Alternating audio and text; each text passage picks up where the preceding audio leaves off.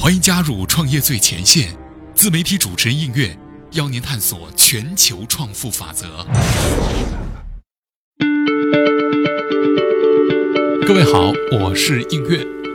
当程维说“我心中无敌”的时候，王兴呢已经把云梯搭上了滴滴的城墙。不论风从哪里刮起，王兴都能够掌控形势，出奇制胜，将对手蚕食鲸吞。四月二号，阿里九十五亿美元吞下饿了么，打响新零售与线下商业的升级战争。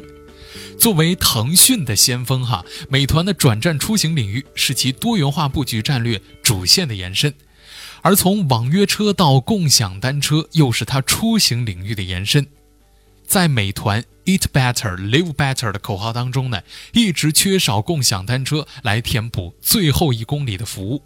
对于腾讯来说，当下最优解的就是促成摩拜纳入王兴的营帐。四月三号晚八点，北京雨夹雪，气温骤冷。摩拜在北京东三环的嘉里中心召开了股东大会。摩拜这个被资本吞噬的互联新贵，爬到如此高位，很多事情已经到了身不由己的地步。腾讯持有摩拜单车超过百分之二十的股权，是外部第一大股东。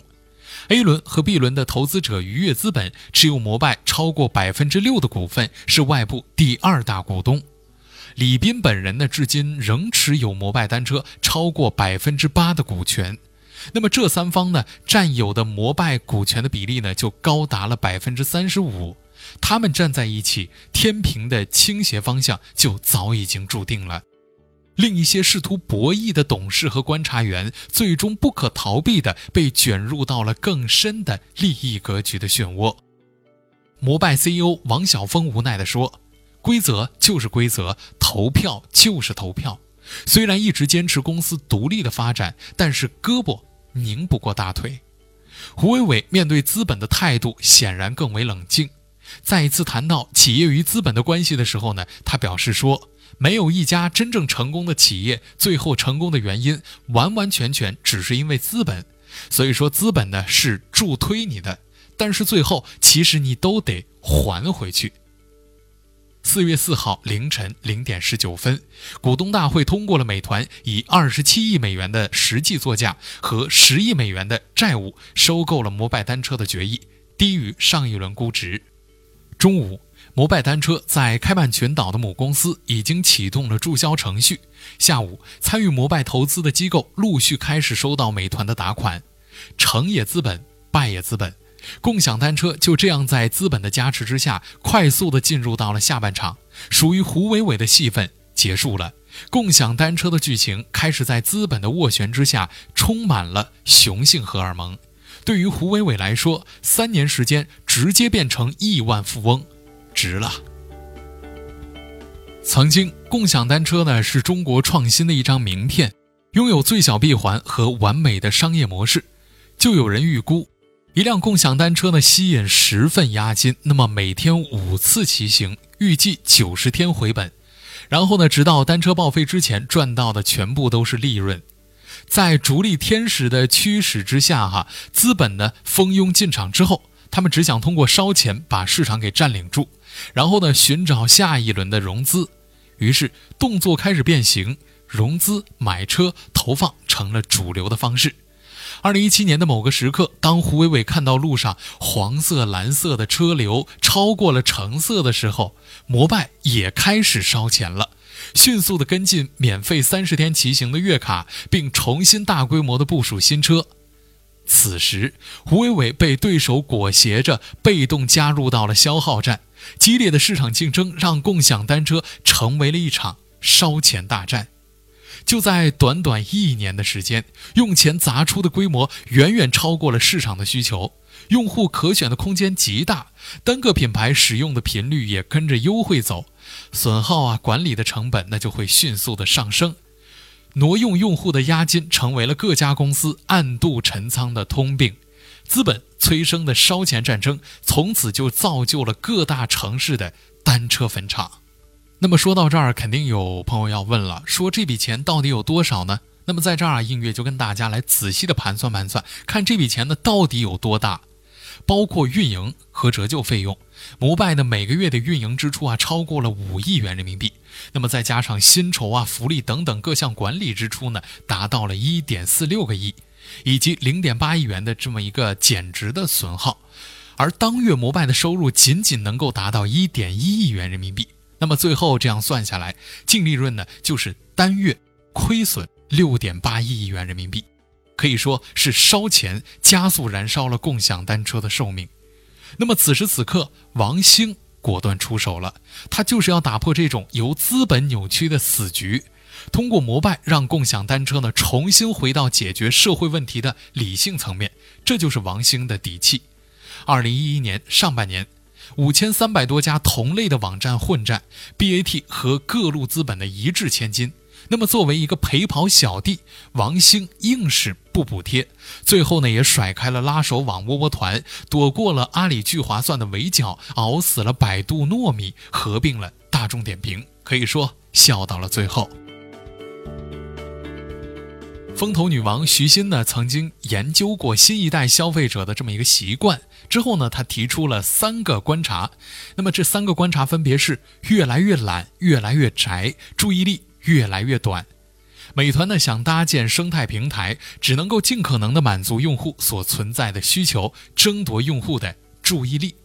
作为高频的应用，用户呢能够在上面做更多的事情，来提高自身的效率，这是一种趋势。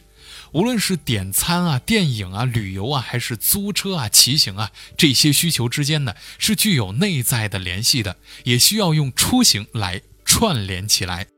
美团喊出了 “Eat Better, Live Better” 之后呢，战略纵深必须迅速的从啊吃喝玩乐覆盖到吃住行等生活服务。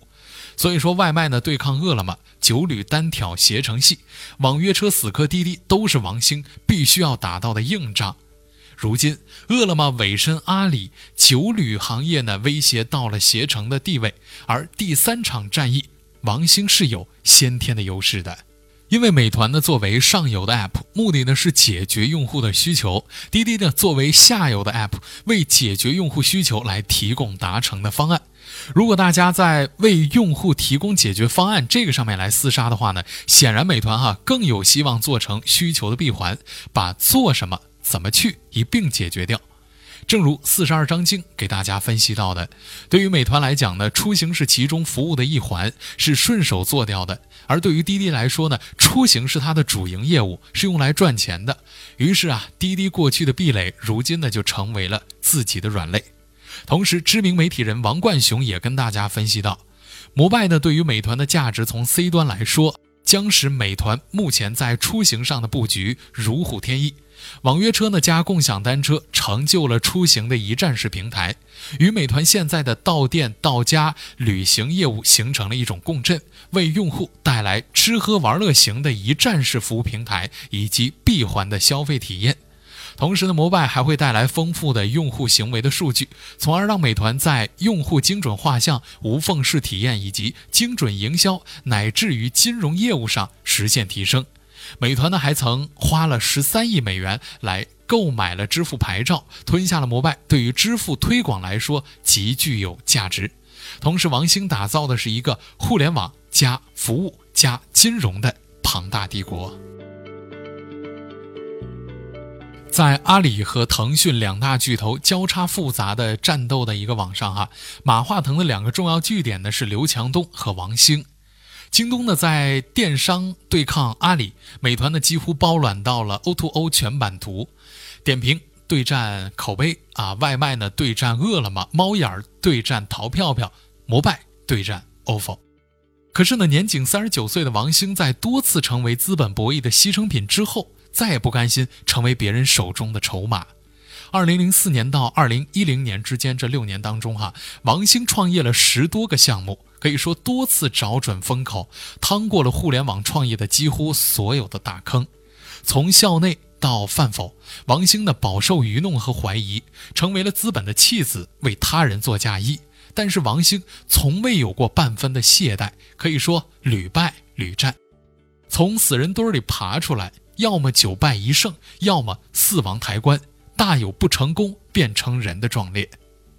二零一五年的十月份，美团和点评合并的时候呢，其实点评当时的数据模式更好一些，但是大多数的投资人哈都认为张涛的上海团队的狼性不如王兴，于是点评黯然出局。那么王兴这个人呢，对外是比较内敛的，但是他有极高的掌控力。美团内部呢，对于王兴的话可以说深信不疑，就连牵涉到股权分配的时候呢，其他的管理层都会说说王兴说有机会，那就是有机会，我绝对的相信他。对于王兴提出的战略和目标呢，公司上下意识全力的执行，先有一意。